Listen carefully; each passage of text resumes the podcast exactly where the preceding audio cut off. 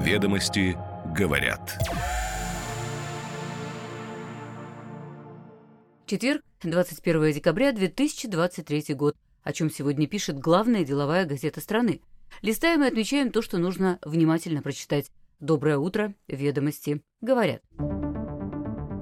Уже сегодня в гостином дворе откроется штаб Владимира Путина. В него войдут публичные люди и чиновники, которым придется взять отпуск на время предвыборной работы. В России через три года может появиться собственный аналог Starlink. Коммерческий спутниковый интернет намерено запустить бюро 1440, и нужно для этого 250 спутников. Федеральная налоговая служба заинтересовалась двойным гражданством и ВНЖ россиян – Раньше налоговики не запрашивали эти данные у потенциальных обладателей счетов за рубежом. Россиянки открыли для себя подкожные контрацептивные импланты. Врачи отмечают, что все больше женщин ответственно подходят к планированию беременности. Холдинг Skillbox запустит в новом году онлайн-колледж. Целевая аудитория – выпускники 9 и 11 классов. Популярность профобразования в России растет. Ведомости говорят. И сначала о выборах президента. Ведомости говорят, что сегодня откроется штаб Владимира Путина, который займется кампанией. Он, как и в 2018 году, будет работать в гостином дворе. По словам осведомленных источников, структура практически определена. Его сопредседателями, как сообщил накануне коммерсант, будут спикер парламента Донецкой Народной Республики полковник Артем Жога, худрук театра Табакова Владимир Машков и главврач Московской 52-й городской больницы Марьяна Лысенко – получившая звание Героя труда за работу в пандемию. Судя по всему, на этот раз в Кремле сделали ставку на консервативный формат обустройства аппарата штаба. Как и пять лет назад, им будет руководить начальник управления президента по внутренней политике Андрей Ярин, а для участия в такой работе госслужащим, вероятно, придется уйти в отпуск.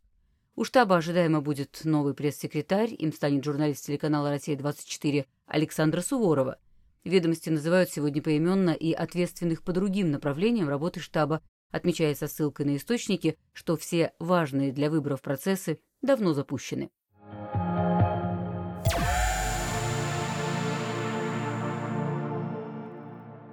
Российская космическая компания «Бюро 1440» входит в X Holding, планирует запустить коммерческий сервис спутникового интернета в 2027 году. Для базового покрытия потребуется 250 спутников, а к 30 году, возможно, уже более 700 аппаратов для глобального покрытия. Заявил об этом гендиректор группы компании «Ядро», также входит в их холдинг, Алексей Шелопков, выступая на открытии тестовой зоны 5G на международной выставке форуме «Россия».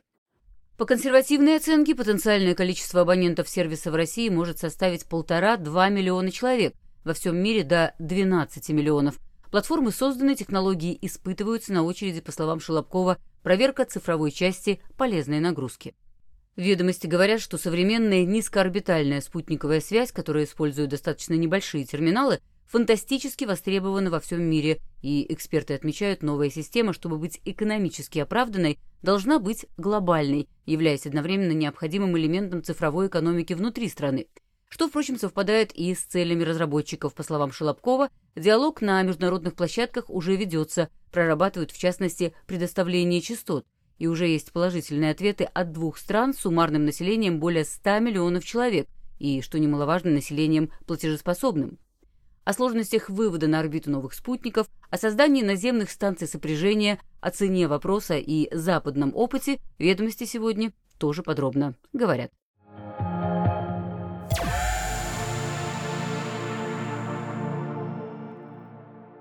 Федеральная налоговая служба начала опрашивать россиян по поводу соблюдения валютного законодательства. Ведомости говорят об этом со ссылкой на юристов и налоговых консультантов. Многие из их клиентов недавно получили анкеты из налоговой с просьбой предоставить данные за 2022 год. Инспекторы просят копии внутреннего и заграничного паспортов, информацию о времени, проведенном за пределами страны, копии документов, подтверждающих гражданство или вид на жительство иностранных государств, выписки по счетам в иностранном банке и подтверждение валютных операций по этим счетам. В запросе ФНС подчеркивается, что данные собираются в соответствии с законом о валютном регулировании и валютном контроле. Ведомости говорят, что налоговая служба и сейчас получает данные об иностранных счетах российских резидентов и может запросить у владельцев информацию о движении средств. Но, как отмечают юристы, сведения о ВНЖ в другой стране или о другом гражданстве ранее не требовались, то есть это новая практика. И связывают ее с релокацией большого числа россиян в 2022 году. Многие продолжают удаленно вести бизнес или удаленно работать в России, а также управлять имуществом на территории страны. При этом по закону, если человек проживает за границей больше 183 календарных дней в течение 12 последовательных месяцев, он признается налоговым нерезидентом, что влияет на ставку налога на доход физических лиц. Для нерезидента это пока 30%, с нового года правила поменяются, но и данные налоговая запрашивает сейчас за 2022 год. По словам экспертов, новые сведения могут также помочь ФНС выявить незадекларированные иностранные счета. В случае того же второго гражданства есть вероятность, что эта информация в Россию не передается.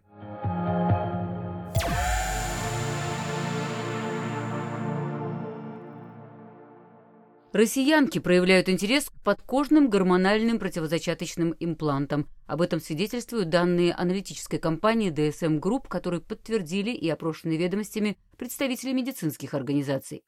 Итак, аптечные продажи таких препаратов за 10 месяцев показали самую значительную динамику по сравнению с другими контрацептивами за счет эффекта низкой базы. Рост тут в 6 раз до 2670 штук. В этих цифрах не учтены закупки частных клиник, в которых импланты чаще всего и устанавливают. По словам врачей, тренд на импланты укрепился последний год-полтора. Рост продаж может быть связан с отсутствием эстрогенного компонента, который отпугивает некоторых пациенток от приема противозачаточных таблеток, а также отсутствием необходимости помнить о приеме препарата. Есть, впрочем, мнение, что подкожные импланты без активного продвижения вряд ли в ближайшие пять лет займут более 1% рынка контрацептивов. При этом врачи отмечают ответственный подход их пациенток к планированию беременности, что выражается в запросе на длительную контрацепцию в горизонте 2-3 лет. Исходя из данных ДСМ по аптечным продажам за год, наиболее распространенными методами контрацепции в России остаются презервативы и противозачаточные таблетки. Отмечается также рост продаж экстренных контрацептивов за 10 месяцев плюс 9%, Ведомости говорят, что это связано с ажиотажем на фоне введения Минздравом учета данных препаратов и грядущим сокращением лекарств для свободной продажи.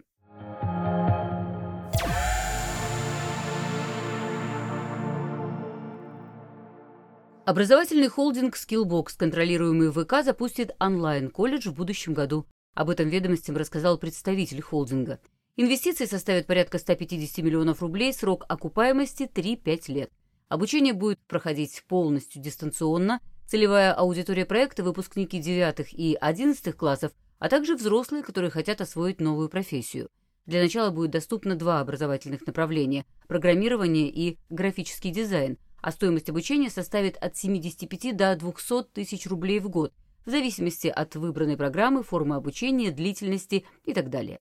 Пока онлайн-колледж может выдавать диплом только собственного образца, но до первого выпуска, то есть к 2025 году, планируется получить аккредитацию и выдавать уже государственные дипломы. Ведомости говорят, что в Skillbox видят перспективы в сегменте среднего профобразования, поскольку фиксируют его рост. По данным аналитической компании BusinessStat, в прошлом году прием учащихся в учреждения СПО по стране вырос к 2018 году на 16,2%, было 990 тысяч человек, стал 1 миллион 150 тысяч. Данные этого года только подтверждают тренд. Осенью в колледже поступило миллион 200 тысяч человек. По официальной статистике, более 60% учащихся девятых классов выбирают именно профобразование. Правда, далеко не все можно перевести в онлайн-формат. Как отмечают представители академической среды, многие профессии и специальности предполагают овладение мануальными навыками и специфическим оборудованием.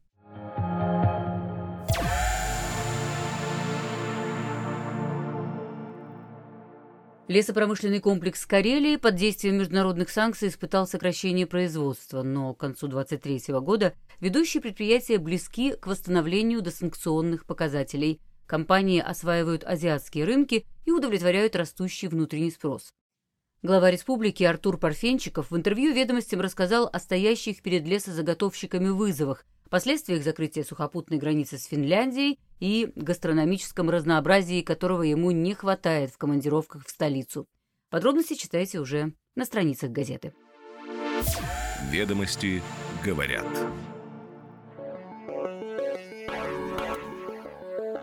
Каждое утро по будням «Ведомости говорят». Краткий обзор публикаций главной деловой газеты страны. Следим за развитием событий и новыми трендами. До встречи завтра.